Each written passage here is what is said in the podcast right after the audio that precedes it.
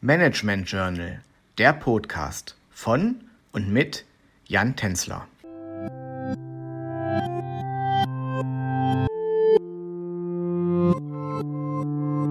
Ich begrüße Sie sehr herzlich zu unserer neuen Folge des Podcasts Besonderheiten und Herausforderungen von Familienunternehmen. In den letzten Folgen unserer Podcast-Reihe haben wir uns mit dem Themengebiet Nachhaltigkeit beschäftigt. In dieser Folge stelle ich Ihnen die Zielpyramide des strategischen Nachhaltigkeitsmanagements vor.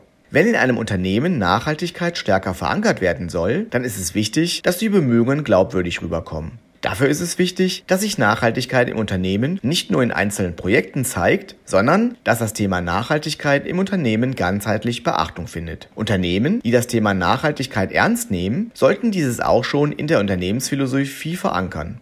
Damit wird gezeigt, dass nachhaltige Fragestellungen das gesamte Unternehmen betreffen und für das Unternehmen allgemein sehr wichtig genommen werden. Im zweiten Schritt sollte das Thema Nachhaltigkeit Einzug in die Unternehmensleitsätze finden. Vereinfacht gesagt werden in Unternehmensleitsätzen das Ziel und der Sinn des Unternehmens dargelegt. Zeigt ein Unternehmen in den Unternehmensleitsätzen auf, dass nachhaltiges Verhalten ein Hauptgrund für die Existenz des Unternehmens darstellt, macht es auch indirekt eine Aussage über die Bedeutung, die dem Thema beigemessen wird. Der nächste Schritt sieht vor, die nachhaltigen Ziele in die strategischen Ziele zu integrieren. Was genau möchte ein Unternehmen in puncto Nachhaltigkeit erreichen? Möchte es zum Beispiel seinen CO2-Ausstoß reduzieren?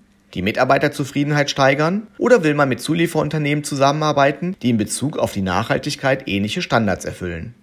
Diese Art von Zielen werden im Bereich der Strategieformulierung mit aufgenommen. Als letzter Schritt finden die strategischen Ziele Einzug in die bereichs- und funktionsbezogenen Ziele. Hier wird noch einmal genauer geschaut, wie die strategischen Ziele genau durch das operative Geschäft erreicht werden können.